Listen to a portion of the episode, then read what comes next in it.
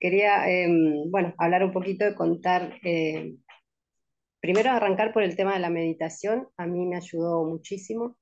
Suelo meditar eh, y nada, quería compartir que esta vez fue, la verdad que fuerte, hasta de hecho sentí como una sensación de movimiento que nunca me había pasado em, y me gustó mucho, me ayuda. Y después preguntar si el despertar de conciencia y el despertar espiritual es lo mismo y si es necesario tener o ayuda en este camino que, vos propones hacer. Eh, si ayuda este método al despertar. Sí, sí, a ver si me puedo explicar. Si el despertar espiritual o sea, es lo mismo que el despertar de conciencia. Yo puedo despertar espiritualmente, pero en conciencia no. Esa es mi primera pregunta. Y después la segunda es si es necesario tener una o ambas, o si los dos son la misma, no, no sé. Me empecé hace poco con todo esto, este camino, así que tengo muchas preguntas. Eh, y si eso es necesario para entender un poco o que se facilite ese camino que vos propones. Vale. Sí, gracias por la pregunta. Eh,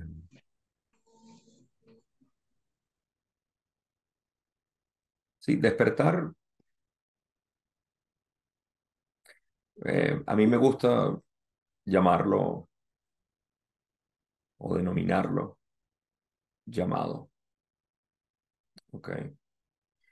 Para simplificar siempre, o ponerlo de una manera simple, nuestra creencia de separación llega a un punto culminante donde ocurre un, un colapso. Lo explico como si fuera una liga que se estira la separación a, un punto. Cada uno de nosotros tenemos un punto de resistencia donde ocurre el, vamos a decirlo, un llamado. Ese punto donde empieza a regresar. A eso lo podemos llamar eh, despertar espiritual, despertar de conciencia, cada quien va a utilizar términos. Lo importante es no quedarnos tan, tan involucrados en los conceptos y las palabras como tal, sobre todo las palabras, sino entender a qué se refiere. En mi sensación de separación me sentía frustrada, me sentía eh, desconcertada, insatisfecha. Ahora, desde que comenzó este llamado, que es un llamado de regreso, eh, me he sentido cada vez mejor, pero todavía tengo preguntas, ¿no? Esas preguntas, obstáculos que, de los cuales yo estoy familiarizado porque fue mi camino, para regresar al yo. El llamado es para regresar a quien realmente soy. Y luego de que regreso y reconozco mi yo, no me quedan dudas ya, no tengo preguntas. Mi búsqueda se ha terminado. Eso es lo que yo particularmente llamo el verdadero despertar. De hecho, el término puta quiere decir eso, el que despertó. ¿Ok? Entonces, eh, yo por razones de, de, lenguaje, prefiero darle su... Pero está bien, yo sé que la mayoría de las personas dicen, tú un despertar y es adecuado. Yo, yo lo llamaría tuve un llamado o estoy teniendo experiencias que me están llevando más hacia esta unidad. Eh, pero para mí despertar es reconocer quién eres. Eso es lo que llamamos iluminación. Y por eso es que invito, las palabras son palabras, son sonidos. Simplemente hay que reconocer esto, esto que hicimos hoy. Por eso es que la, la meditación, todo eso que sentiste, Verónica, en la meditación, es la relajación de tensiones que estaban dentro de ti Tú sabes muy bien cuando cargamos una tensión y la soltamos, es una sensación de, ¡Uf! ¡Qué bien! Energéticamente tenemos muchas tensiones y cuando entramos en este espacio sentimos como pequeñas explosiones.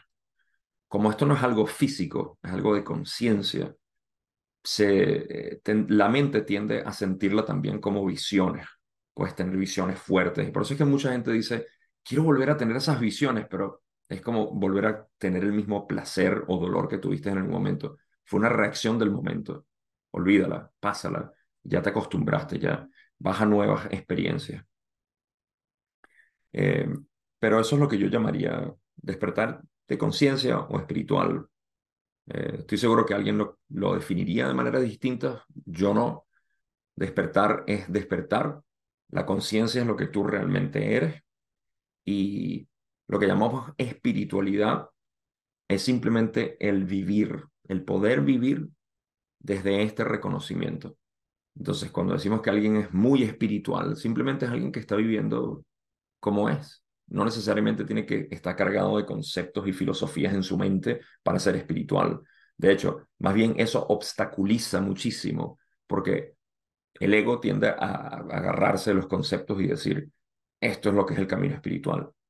He conocido personas muy espirituales que no tienen ni idea de lo que es Dios o lo que es una densidad de conciencia o de lo que es meditar, pero son ellos mismos. Eso es una persona que, que libera básicamente este ser, porque no hay una manera de ser espiritual. Entonces, ser espiritual es simplemente ser quien eres y, y, vivir en armonía y compartir esa armonía. No estar tratando de agarrar de la realidad lo que te va a convenir a ti porque tú, tú vas a ser espiritual o tú vas a mejorar o tú vas a hacer algo. No, ya lo tienes todo y ese reconocimiento del todo siempre está ahí. Por eso es que el despertar de por sí es, eso, es reconocer que tú no necesitas nada, que ya lo tienes todo y que más bien todo está saliendo de ti.